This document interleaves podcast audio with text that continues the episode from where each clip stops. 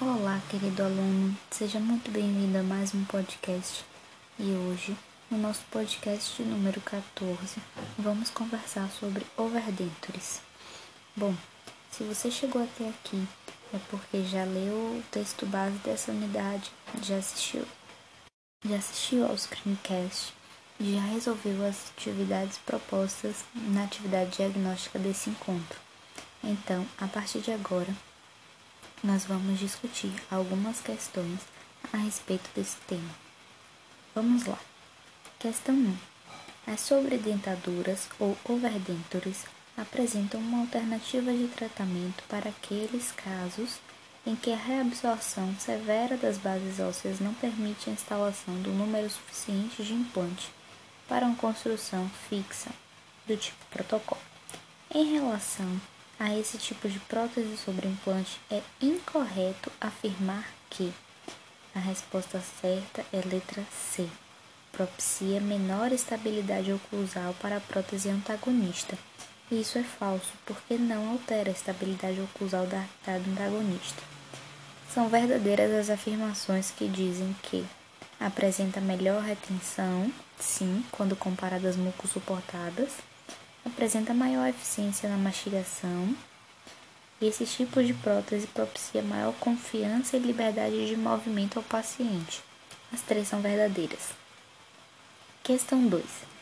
Das afirmativas abaixo, a respeito de pilares usados em próteses sobre implantes, é possível afirmar: 1. Um, pilares UCLA permitem a confecção de próteses diretamente sobre implante. Verdadeiro.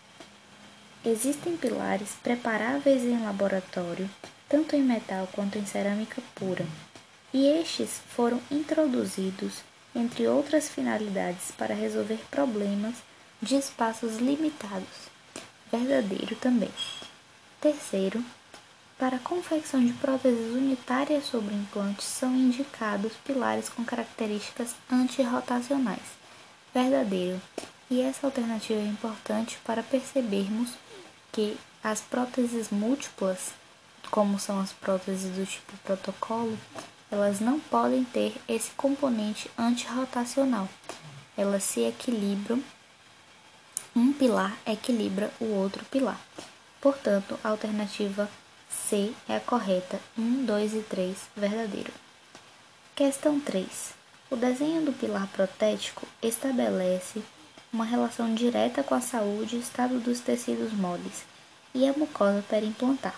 A respeito da definição do perfil ideal para o pilar protético, informe verdadeiro ou falso e a seguir determine a sequência correta. Então, primeira frase. O perfil côncavo não proporciona suporte para tecidos moles, podendo provocar a recessão da mucosa perimplantar. Falso. O perfil convexo e divergente a partir do ombro do implante provoca pressão nos tecidos e pode resultar em estímulo para o aumento gradual da espessura da mucosa perimplantar. Falso também. O perfil côncavo inicia-se bem estreito, próximo à plataforma do implante, verdadeiro, e se torna largo na região cervical, verdadeiro também.